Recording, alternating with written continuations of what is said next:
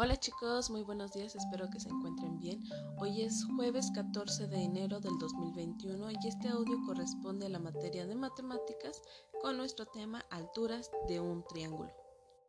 Como podrán recordar, el martes pasado estuvimos trabajando con cuáles eran las partes que corresponden a un triángulo. En este sentido, vimos o estuvimos escuchando que tiene tres vértices, tres bases y tres alturas.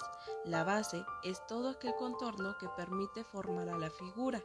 Los vértices son las puntas, las tres puntas que corresponden al triángulo y la altura es aquella línea imaginaria la cual divide al triángulo en dos partes. ¿Sale?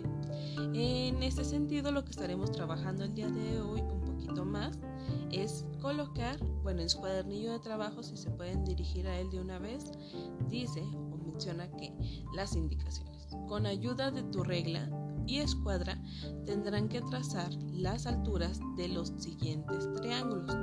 Son cuatro triángulos, recordando que cada triángulo tiene tres alturas, ¿sale? Que va saliendo del vértice. Apóyense de su escuadra y de su regla según la información que estuvimos trabajando el martes pasado. Pero de igual manera, si tienen eh, dudas sobre cómo realizarlo, recuerden que pueden mandarme un mensaje y yo los estaré apoyando en sentido de que les puedo enviar un video o les puedo mandar otro audio explicando de una mejor manera o de una manera más este, descriptiva, ¿sale? Eh, entonces recordemos que cada triángulo tiene tres alturas y las cuales van a tener que trazar.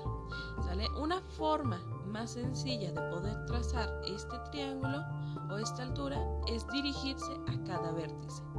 Entonces, identificando dónde está el vértice, a partir de ahí crean una línea a la mitad de la base contraria. ¿Sale? ¿Qué quiere decir? Que si un vértice está en la parte de arriba, ese vértice se va a dirigir hasta la base que está en la parte de abajo, ¿sale? Que es la parte contraria. Entonces, a la mitad de esa base es donde van a colocar su este, altura. Entonces, así es como lo van a, a, realizar. Y una segunda actividad y última que van a estar realizando el día de hoy es que van a colocar en el cuadro, en el triángulo siguiente, las partes que corresponden a este. ¿Qué quiere decir? Que van a colocar sus vértices, sus alturas y sus bases, el nombre donde corresponda. Igual si tienen duda, me pueden decir, pero no sean tramposillos y se vayan a, a regresar, ¿eh?